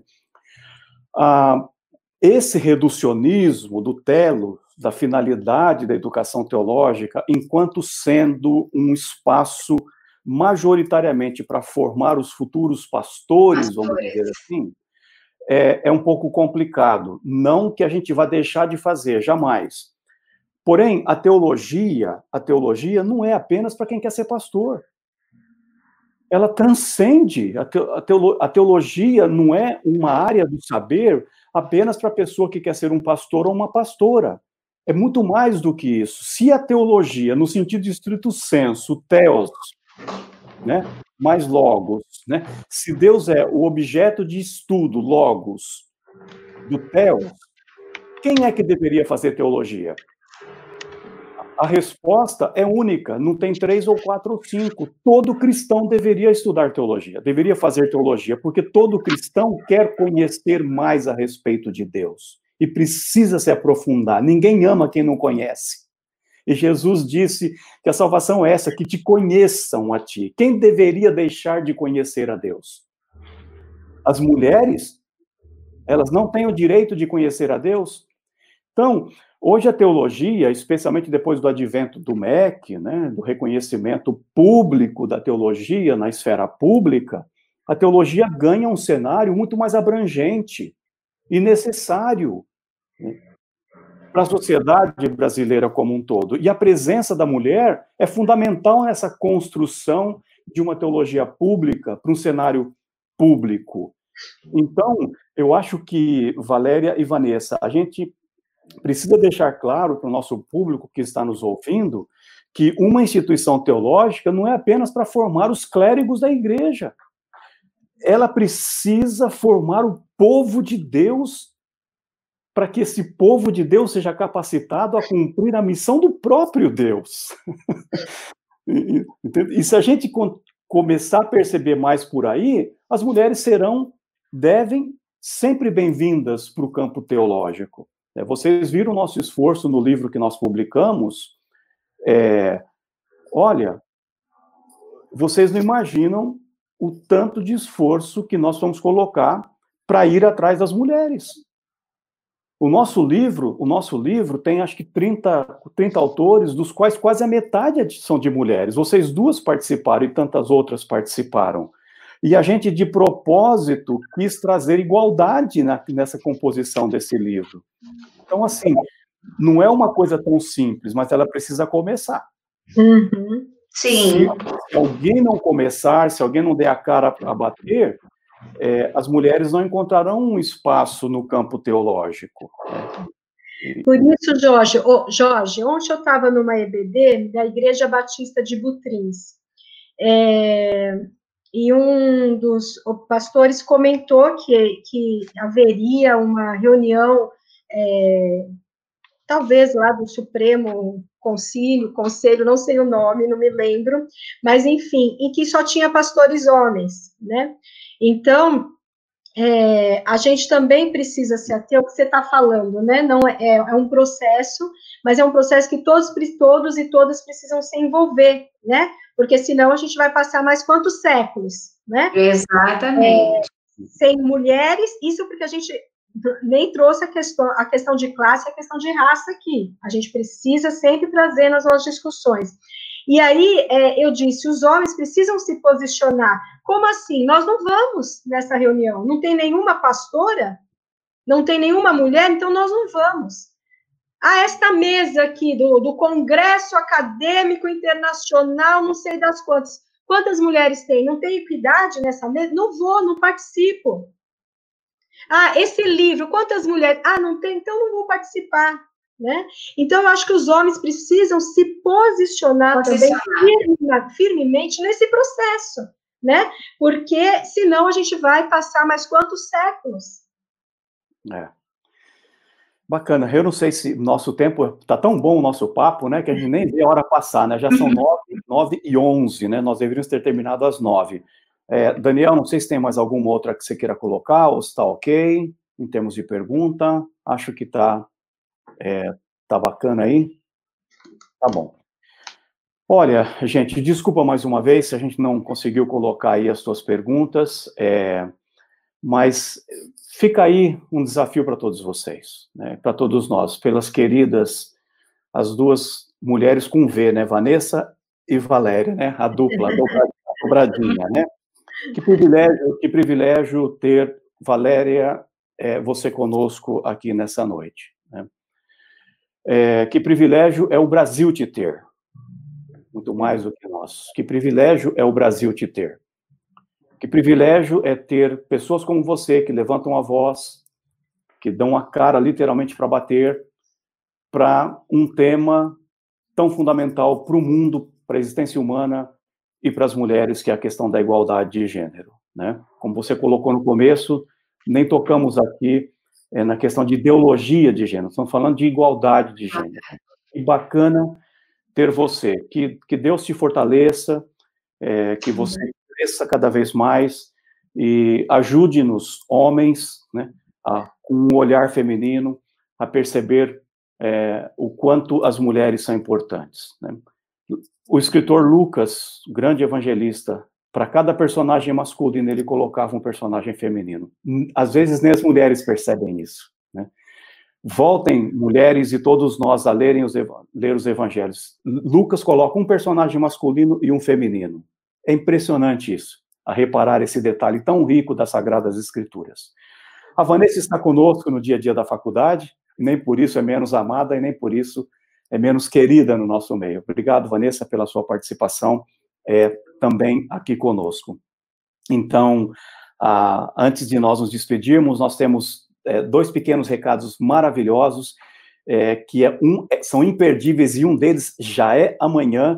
Então, antes de nós nos despedirmos, a gente vai logo chamar o nosso é, gestor de é, comunicação e marketing da Faculdade Teológica Americana, dar dois recados para nós. É, é, fiquem aí, não vão embora, que a gente já, já volta com vocês para esses dois recados aqui com o Daniel Menara. Primeira vez que aparece numa live na Faculdade Ecológica Sul-Americana.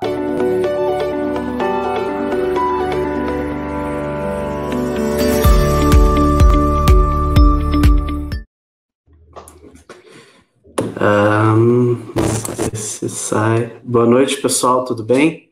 Estou aqui acompanhando essa live maravilhosa, uma discussão muito pertinente, como muitos falaram aqui.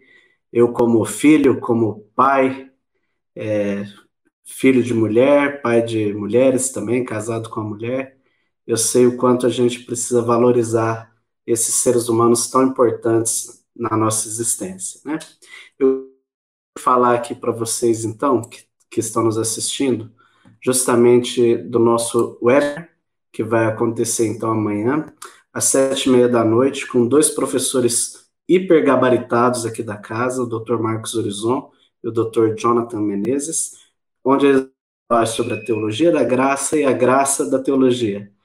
Como o estudo da teologia, eles que fazem isso já há tanto tempo, como que se faz necessário a construção de um perfil com graça para que esse para que essa esse ensino, esse conteúdo tão maravilhoso possa ser cada vez mais absorvido por nós. Você está convidado, é, tem o link aqui, eu vou colocar para vocês agora, para que você possa fazer a sua inscrição para participar desse seminário online. Você pode acessar diretamente o link aí que está nos comentários do YouTube, do Facebook, e você é o nosso convidado.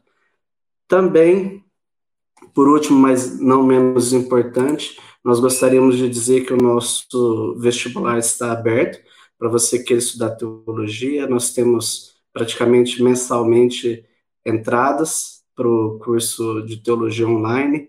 E se você gostou do que foi falado, saiba que a nossa teologia ela está intrinsecamente ligada com essas questões do ser humano. Por isso que nós dizemos que aqui nós fazemos teologia para a vida. Então está o nosso convite. Muito obrigado, professor, pela oportunidade de poder falar. Obrigado, Daniel. Um beijo para todos vocês. Muito obrigado pela sua participação. E lembre-se, toda segunda-feira, começando às 19h30 horas, nós temos aqui alguém falando. É nosso propósito manter uma diversidade e uma igualdade também das nossas lives. Nós sempre queremos colocar uma pessoa do sexo masculino e uma pessoa do sexo feminino. E hoje nós tivemos essas duas mulheres brilhantes conosco. Na semana que vem, nós temos uma outra mulher falando para nós aqui, que é a doutora Gabriele Gregersen. É, é, ela vai falar sobre o problema do sofrimento humano.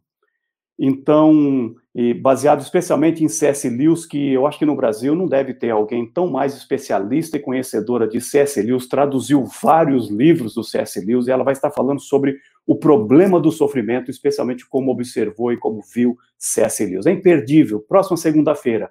E assim, a gente vai trazendo reflexões, teologia para a vida. Então, muito obrigado por participar. Deus abençoe vocês. Até a próxima. A gente se vê então. Até lá.